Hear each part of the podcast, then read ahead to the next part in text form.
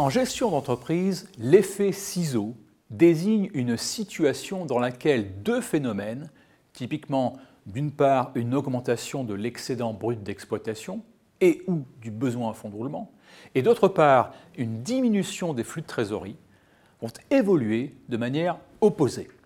Le besoin en fonds de roulement désigne le décalage entre le décaissement de trésorerie nécessaire à la production et l'encaissement lié à la vente du bien ou du service.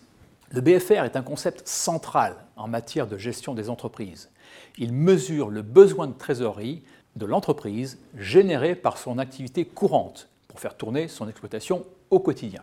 La gestion de cette trésorerie est une question prioritaire pour l'entreprise qui doit anticiper celui-ci afin de ne pas se retrouver en état de cessation des paiements. Lorsqu'une entreprise est en croissance, l'augmentation de son chiffre d'affaires va mener à un accroissement de son excédent brut d'exploitation et parallèlement à l'accroissement de son besoin en fonds de roulement.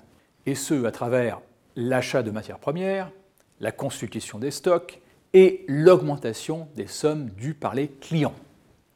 Si l'augmentation du BFR est plus rapide que l'augmentation de l'EBE, l'effet ciseau va conduire à un épuisement des réserves.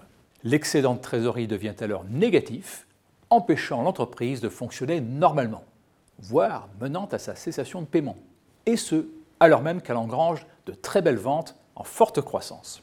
Les principales causes de l'effet ciseau sont un développement commercial mal maîtrisé, une baisse des marges commerciales, une augmentation des stocks et du crédit client, ou encore une hausse des coûts.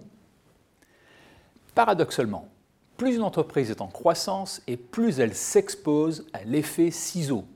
Pour autant, cet effet ciseau est prévisible et parfaitement mesurable grâce à des outils tels que le plan de trésorerie. L'enjeu clé pour les entrepreneurs, vous l'aurez compris, est ici une meilleure sensibilisation des équipes de vente à travers le développement d'une culture cash. Alors, à vos plans